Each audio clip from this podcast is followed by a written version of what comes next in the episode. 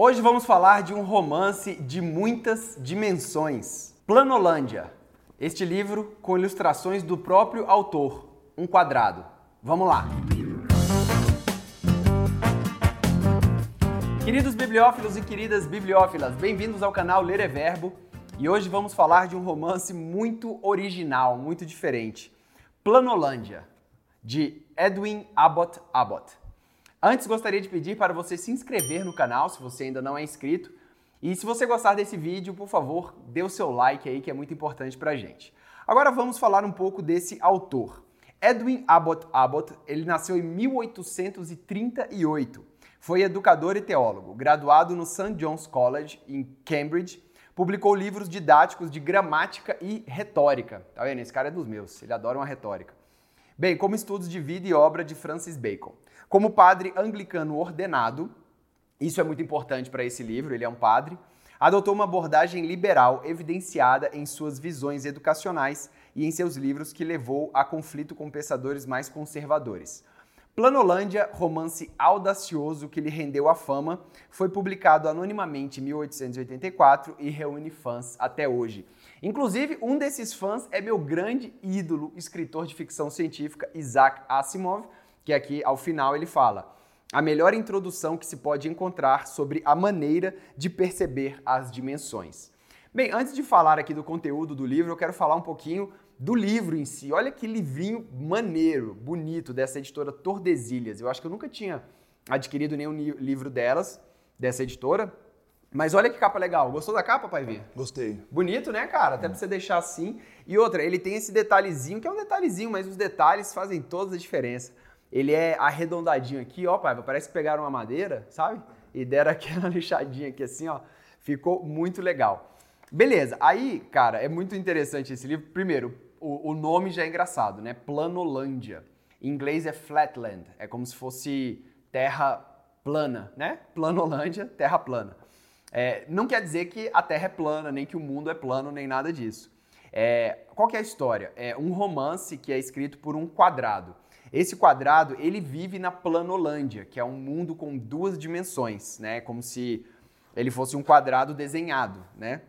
E aí ele começa falando do, dos costumes e do... Ele me lembrou um pouco o formato de uns livros antigos que eu lia na universidade, é, que ele fala assim, dos costumes, é, das casas, é, das religiões, é, das mulheres, dos homens. Então ele vai falando isso de cada mundo que ele visita. E esse quadrado ele vai para Pontolândia, que é um mundo com nenhuma dimensão.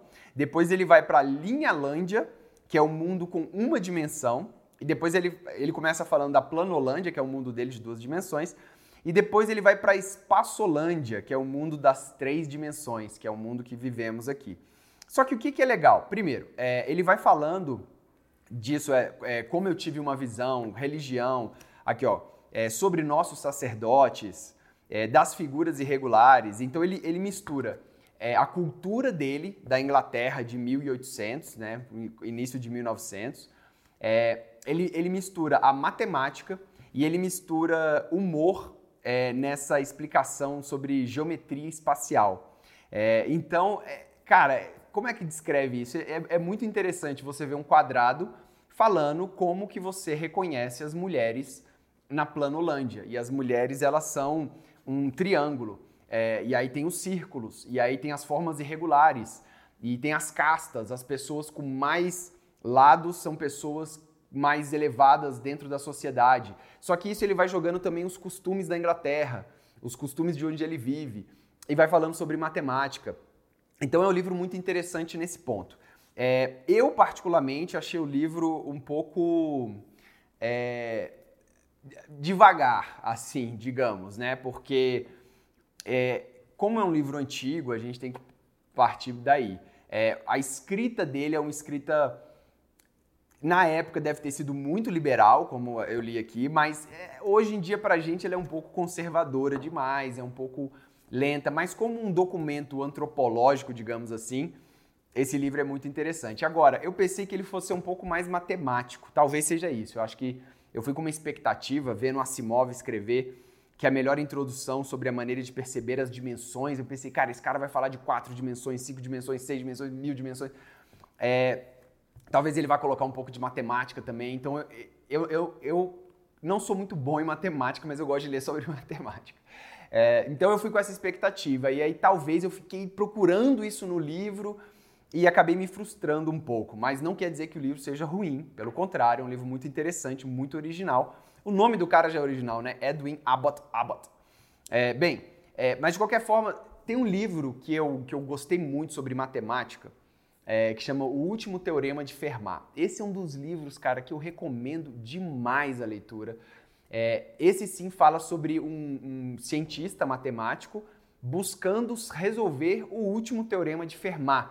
Fermat foi um matemático também antigo que pegou o livro de Pitágoras e ele resolveu todos os problemas de Pitágoras escrevendo assim na, na, na nas bordinhas do livro, né?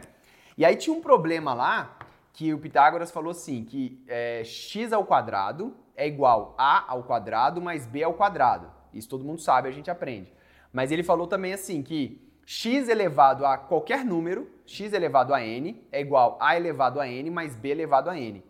E aí o, o, o Fermat escreveu assim, é, é verdade, só que é, eu não tenho é, espaço suficiente para provar. Então ninguém, durante muito tempo, conseguiu provar esse teorema, até que finalmente é, esse cientista conseguiu, e o livro é sobre isso. É esse cientista provando o último teorema de Fermat. Então, se você quiser um livro mais matemático, sobre história da matemática, emocionante, que traz angústias e, e, cara, eu não sei nem explicar. O último teorema de Fermat é o livro para você. Agora, se você quiser um livro mais tranquilo, que vai te falar de romance, que vai te falar é, sobre essa vida é, humorística de um quadrado andando nos planos, Planolândia é um livro muito indicado, beleza?